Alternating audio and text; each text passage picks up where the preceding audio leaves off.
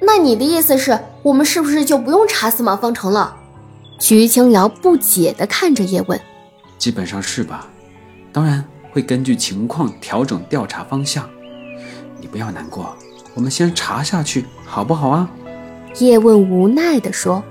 叶问握了握徐青瑶的手，说：“警队那刚发来一条消息，说目前已经查清了死者的身份，并且已经联系上他的父母了。他爸妈应该在东江省属医院。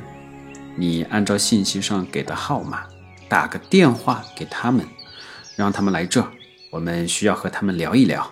徐清瑶点开拨号盘，飞速输入警队发来的一串数字。一位女士接起了电话。徐清瑶说：“喂，你好，请问您是刘家珍女士吗？”“啊，是我。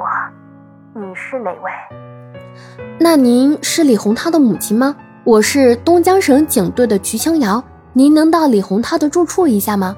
我们需要您的协助。原来是这样啊，那我现在就过来。嗯，好的好的，谢谢您，再见。等待李洪涛父母到来之前，他们俩更加细致地观察着公寓细节。徐青瑶看着桌上的眼镜，好奇地说：“嘿，这个好神奇啊！你看，时间简史，李洪涛是怎么看的呢？”叶问拿起眼镜说。可能秘密在眼镜上。叶问拿起手机，直接拨打了叔叔的电话。叔叔，我是叶问呢。叔叔说：“侄子，什么事儿啊？叔叔手上正在忙着呢。”叶问不好意思地说：“不好意思，叔叔，有个问题请教您。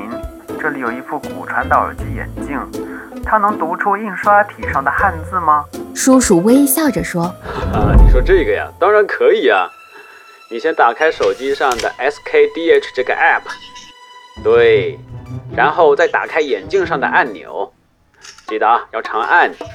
好，然后你在 app 上找到连接眼镜按钮。好，你再打开手机蓝牙配对。好了，你把眼镜对准印刷体，然后用手指指一下每一行汉字，手指指到哪一行字。就朗读到哪一行？好啦，叔叔还有事情要做，挂了哈。徐青瑶看着叶问的操作，眼睛都发直了。徐青瑶大呼：“太神奇了吧，好厉害呀！”徐青瑶迫不及待拿起现场带回来的手机，戴着眼镜，用手指在书本上指来指去的，玩得不亦乐乎。本集已播讲完毕。